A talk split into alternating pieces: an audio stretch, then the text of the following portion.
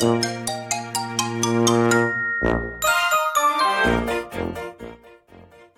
んにちは。エニアグラム講師の中井美幸です、えー、このチャンネルでは、エニアグラムを通じて人間関係、お金、夢、すべてね、えー、叶えるようになってほしいということを願いを込めて配信しております。えー、では、今回はね、ちょっと過ぎちゃったんですけど、うんと月末にやりたかったんですが、ちょっとね、いろんな配信などがあってできなかったことっていうところで、振り返りですね。振り返り。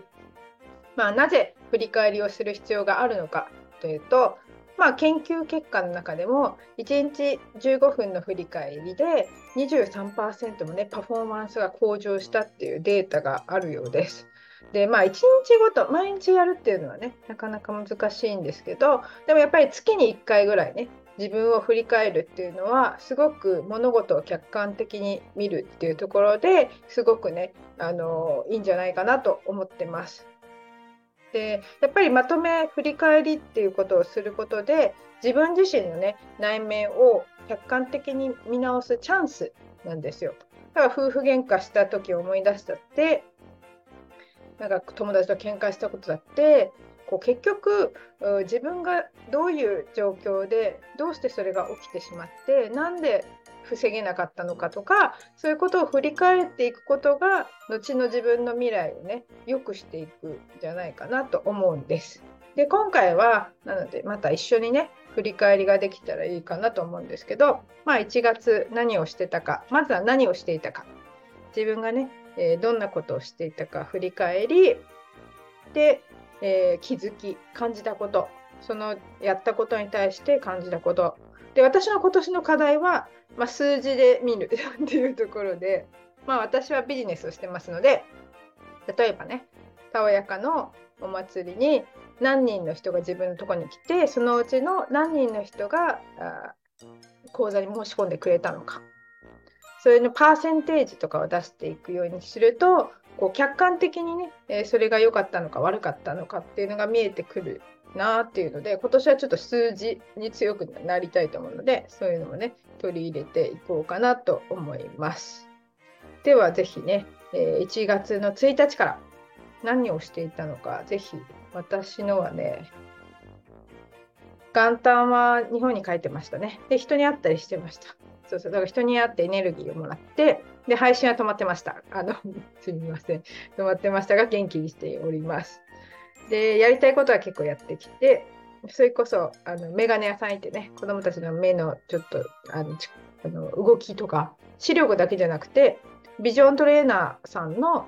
北出さんっていう方がね神戸にいらっしゃるんですけど、まあ、その方に一度は見てもらいたいで神戸に住んでた時には行けなくて、まあ、インドネシアに、えー、い る今、うん、行ってきましたね。で子どもたちの目息子以外は息子はもうちょっと良くなるよっていうところでで息子の視力もあのインドネシアで引っかかったんですけど問題なかったっていうのが分かったのでまあ本当行ってよかったなっていうところでした。で私自身の目の動きも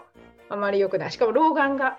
入っているっていうですねあのショックみたいな感じですけど。あの1プラス1っていうね老眼鏡をかけるとより見えやすくまあその時コンタクトしてるんですけど私コンタクトすると老眼っぽくなんですねだからまあ裸眼の方が見やすいんですよ。裸眼だったらこれぐらい見えるんですけど、コンタクトだと本当見にくい。ね。そんなことありますか？皆さん。初の老眼なんでね、よかったら教えてください。えー、ではね、あとやったこと、あ、宝地図の勉強会に参加しましたね。で、ここでちょっとやっぱエンジンかかったなっていう気がします。で、宝地図で、え、人とシェアしてね、自分の夢を人とシェアするっていうのはすごくやっぱりやる気を引き出しますね。で、4日ね、運動したいなって思ったら、ムエタイがね、あの私、8日は休みだったんですけど、お休みの人がいて、やりますってね、参加してきました。だから、ちょっと正月、そう正月太りをしまして、まあ、1キロは落としましたかね。で、あと1キロ落としたいなっていうところでしょうか。んで、えー、っとね、あ、LINE をちょっと構築し直しましたね。それこそ、あの、プレゼント動画が送られるシステムにしてたんですけどそれだとプレゼント動画いらない人もうガンガンメッセージ届いちゃうのでちょっとこれはやめた方がいいなと思って、えー、プレゼントいる人いらない人に分けるアンケートを作りましたね。でそこから、うんと、お友達とランチ行ってお友達に日本土産を渡しましたね。もうすぐ出産なんですよ。んで、その後、いつも通りのラジオが始まりまして、その時何喋った？で、あと、たわやか祭で、えー、っとね、何人来てくれたのかな？これ数字に強くなるとまだちょっと記憶が残ってないんですけど。まあでも3人は来てくれたんですよね。でも割合としては良かったと思う。そうそう。あの、2分の1くらいは申し込みつながったような気がしますね。で、こっから、えー、っと、ムエタイやって、で、早速セッションしまして、セッション2件やって、そうそうやりましたね。で、セッションやって、あちょっと失敗もしましたね。あの、お客さんが自己診断したことで、自分のタイプとのズレを感じちゃって、で、ちょっとこう診断に納得いってないかなっていう思いが出ちゃったのと、あと、このタイプだよって思った人が、あれちょっとスタート違ったぞみたいなのがあって、それをお客さんに指摘されるっていうね。だからちょっと反省もあるんですけど、でも未だにちょっとなんか、うん、この診断でよかったのかな。まあ、これはどこエニアグラムの特性ですけど、まあ、こういうのを繰り返しながら、まあ、診断ね、やっぱ練習していくしかないなっていうところですかね。で、初級講座受けてもらって、まあ、初級講座は診断ではないので、もううまくお伝えできたんですけど、そこから、えー、中級と上級につながらなかったので、もっと、あなんていうかな、相手のお話を聞くっていうことが必要だなって感じましたね。で、えーそれこそ2回目のたおやか祭り用にライブをしたりしましたね。そこでセッションもう一回したりして、で、この2度、3人目のセッションは、わりかし思った通りにできたかなっていう感じですね。んで、お掃除の人が来て、2年生の交流会に参加しのラジオ配信ですね。ラジオ配信をして、で、何したっけ？そう、初級講座。初級講座やっぱうまくいったんだけど、初級講座で、ま、満足させちゃったかもしれない。そこが反省点ですかね。やっぱもうちょっとこう学びたい。学べたで終わらせちゃってる。だこういうのを反省点として次に生かすと、要は売上アップにもつながりますので、何が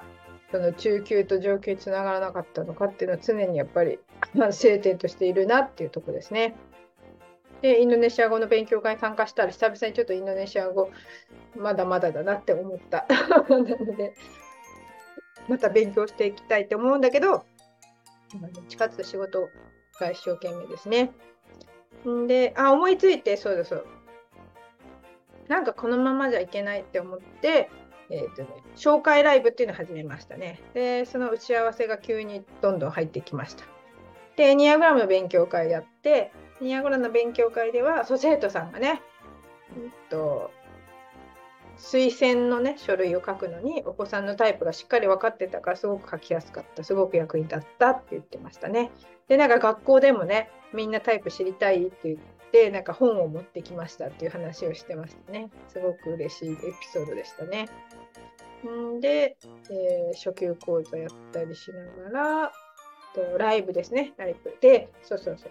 娘にね、ちょっと、英語も娘やりたくないってからここで喋ったかわからないんですけど、やりたくないって泣いた事件があって、で、そこからちょっと今の英語はやっぱりやめようかっていう話になって、でもなんか、やめるだけじゃちょっとねっていうので、まあ、他に何か頑張ろうねって言って、えー、オンライン中のね、えー、英語の勉強ができるやつがあるので、まあ、それやるって言ったので、ちょっとやめさせたんですけど、なんか、英語の友達ができたらもっとこう、なんていうかな、やる気になるんじゃないかなと思って、あの、そのオンライン中のね、留学説明会、バーチャルですよ、バーチャルのがあったんですね。でその説明会に参加して、面白い世界だなって感じました。ただ、娘はちょっとやっぱり乗り気じゃないので、まあ、行かなそうかなっていう感じです。ここはちょっと私が決めることじゃないからね、最後は娘の決断。んで、ラジオやって、えっと、ムエタイて、ライブして、あ、そうそう、ライブ、初めてのライブをしました。そのね、企業から。だからこれ1週間でやってるんですよね。そう思ったらやっぱね、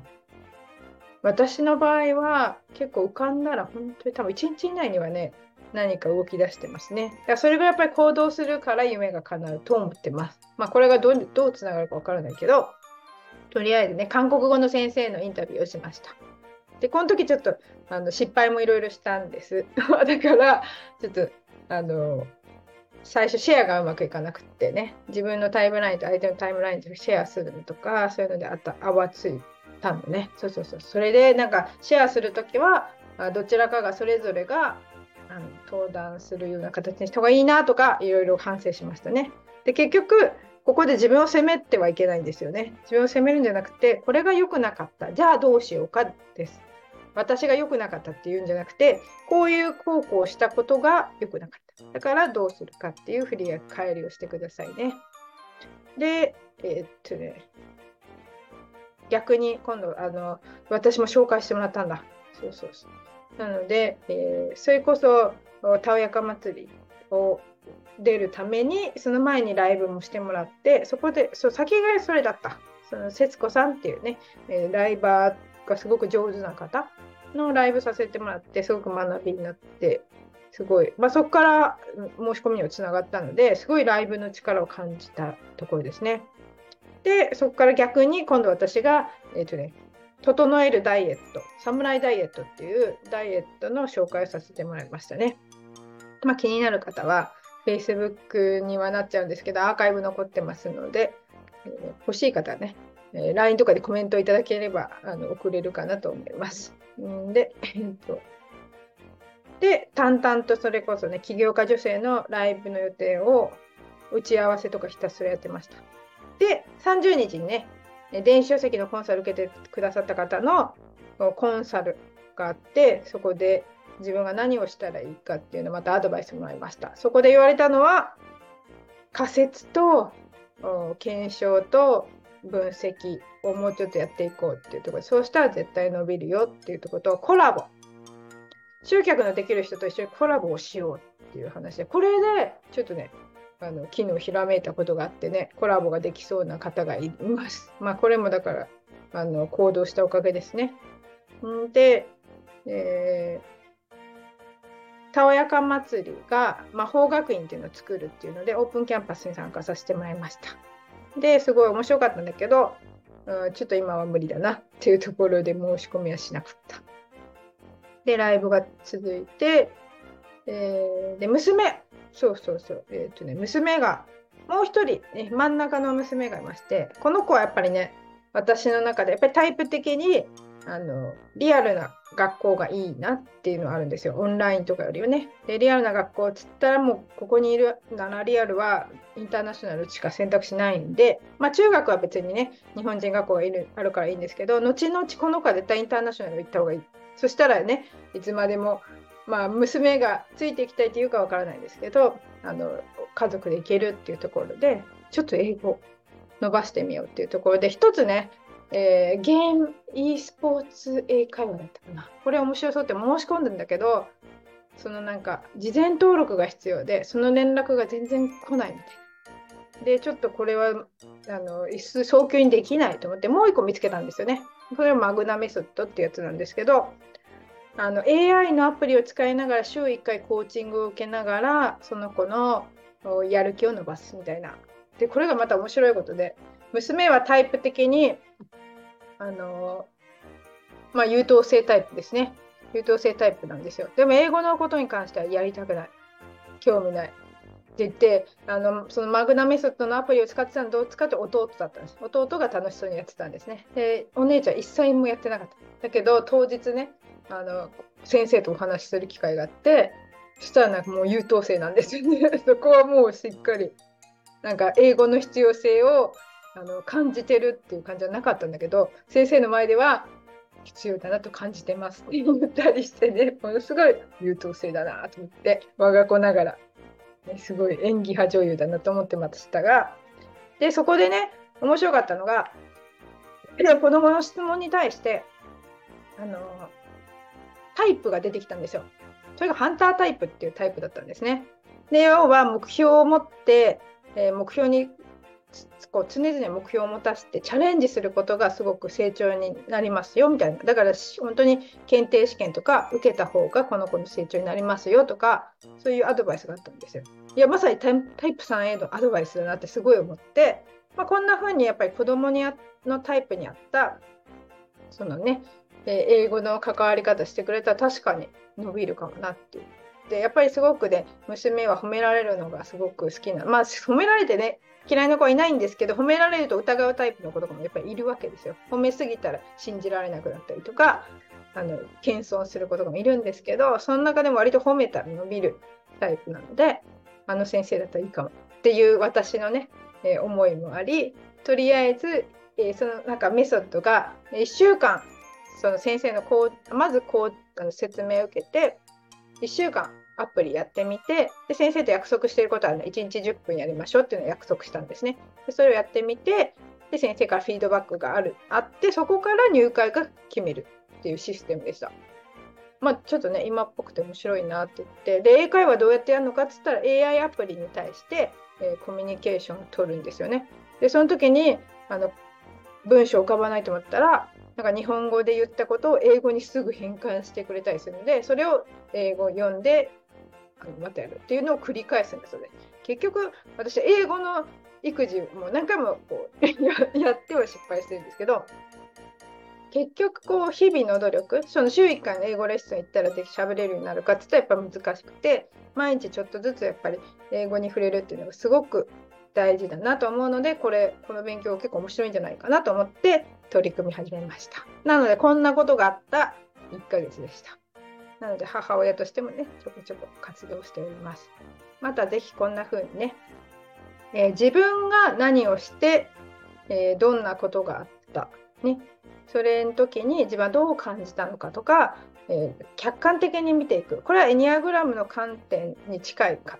エニアグラムもエニアグラムというツールを通じて相手を客観的に見るんですけどこういう振り返りでもやっぱり自分を客観的に見ることってできますのでまだエニアグラムは分からなくても自分を客観的に見るっていうことを繰り返していくことが自分の心を安定させるそのやっぱり自分を責める必要はなくて自分のここは良くなかったけどこうしたらよかったよねって言ってこうまたプラスに持っていくことで、波動がね良くなってきて引き寄せもできるようになったりとか夢が叶いやすくなりますのでぜひぜひやってみてください。